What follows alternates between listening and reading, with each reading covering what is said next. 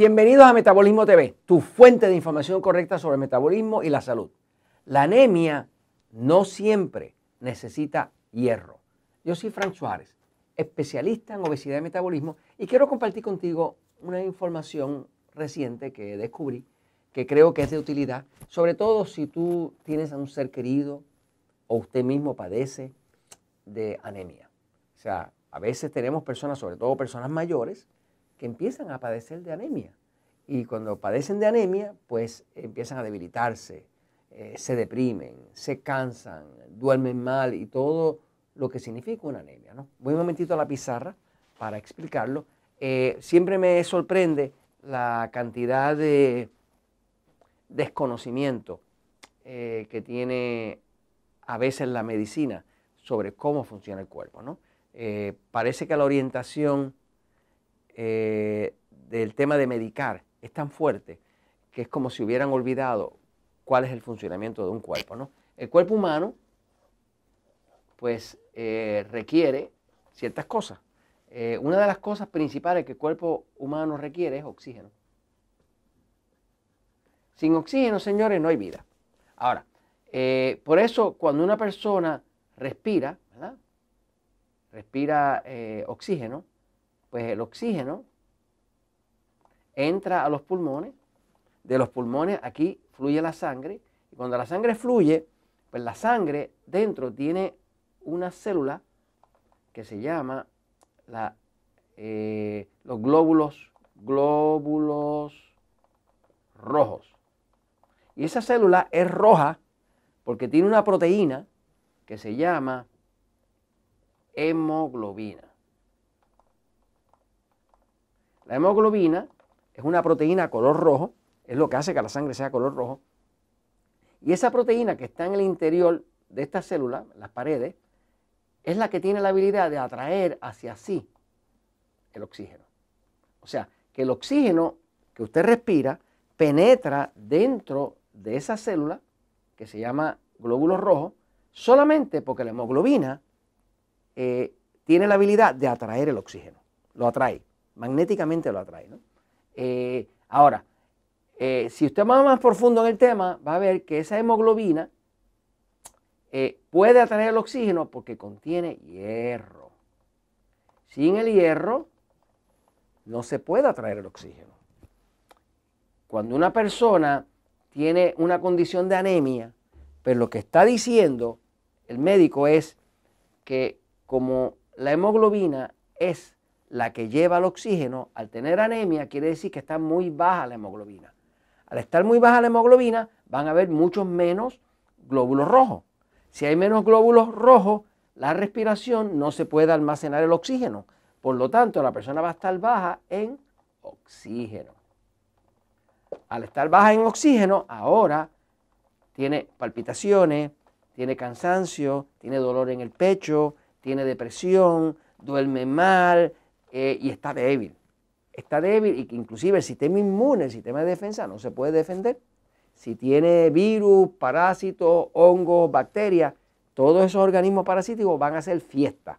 Y van a hacer fiesta porque el cuerpo no tiene defensa. Y no tiene defensa porque no tiene el componente del oxígeno, que es la base de la vida celular, que le permite al cuerpo crear la energía que necesita para defenderse de esos organismos parasíticos. Entonces, ¿Qué pasa? De forma automática, muchas veces a una persona le detectan que tiene anemia, porque hacen un conteo de sangre y ven que la hemoglobina, los glóbulos rojos, están muy bajos. Y eso se llama anemia. La palabra anemia eh, quiere decir baja hemoglobina. Y si usted mira la palabra hemoglobina, verá que hemoglobina está compuesta de tres partes. Hemo, que quiere decir sangre, glob, que viene de globulus, del latín, que quiere decir bola redonda, y ina, que quiere decir sustancia. O sea, que la hemoglobina es una sustancia eh, que está en un glóbulo rojo eh, en la sangre. Entonces, esa hemoglobina es la que permite que el cuerpo pueda almacenar el oxígeno. Cuando hay anemia, pues la persona va a empezar a tener distintos tipos de problemas. Pero ¿qué pasa? El error más grande que se puede cometer en un caso es decirle a la persona, tienes que suplementar con hierro. Porque ¿qué pasa? Que no todas las anemias necesitan hierro. Eh, de hecho, cuando hay una, anemia y está pasando esa anemia en un país subdesarrollado, allá en Biafra, en Angola, en África, es muy posible que haya una falta de hierro. Pero señores, en este lado del planeta donde nosotros vivimos, el lado occidental, México, en Costa Rica, en Panamá, en Colombia, en Estados Unidos, en el Caribe, es muy, es muy rara la deficiencia de hierro, porque el hierro está en todo. El hierro está donde quiera. Usted va a comprar un cereal al supermercado, observe que está fortificado con hierro. De hecho, toman pedazos de hierro, lo muelen y se lo echan encima. Es que eso es lo que llaman fortificado con hierro. Entonces, todo está fortificado con hierro en el lado de nosotros de acá. Acá no hay anemias realmente.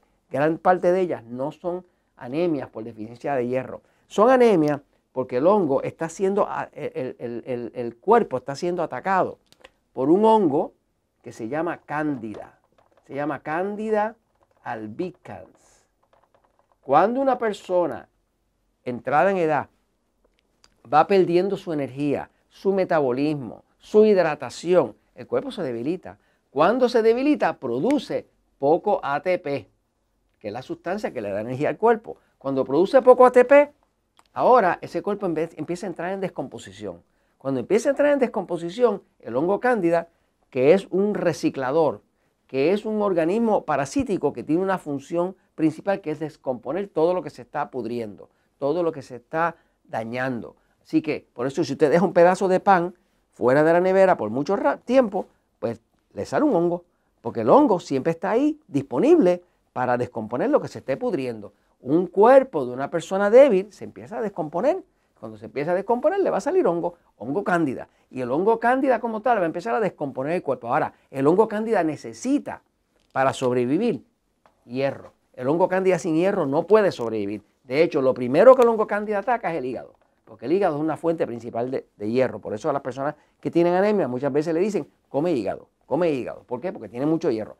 El resto del, el resto del hierro que está en el cuerpo, ¿dónde está? Pues va a estar en la sangre. O sea, que los dos sitios donde más hierro hay, ¿cuál es? El hígado y la sangre. ¿Qué pasa? Cuando una persona tiene anemia severa, lo primero que van a notar es que la sangre si la sacan un laboratorio y lo sacan a un microscopio y la mira, va a ver que los glóbulos rojos están llenos de hongo. El hongo se está comiendo el hierro que está en los glóbulos. O sea, porque la necesita. Entonces, el error más grande que se puede hacer con una persona de anemia es asumir que, que tiene bajo hierro. Porque si usted le echa más hierro y le inyecta hierro a una persona en un estado de debilidad de anemia, usted lo está echándole gasolina al fuego, le está echando hierro para que entonces el hongo tome más velocidad y acabe con el cuerpo. Esa no es la solución. Hay que entender el problema para entonces uno encontrar la solución. La realidad es que la mayoría de estas anemias que dan en el lado de nosotros del planeta son por infecciones de hongo en un cuerpo que está débil, que tiene un metabolismo malísimo, que está deshidratado, que come lo que no es, que duerme mal, y eso es lo que está pasando. Por eso la solución no siempre es echarle hierro. De hecho, la peor cosa que pueden hacer con un cuerpo con anemia es sin saber suplementarlo con hierro, porque ahora el hongo va a tomar fuerza y va a acabar con el cuerpo. Y eso se los comento porque la verdad siempre triunfa.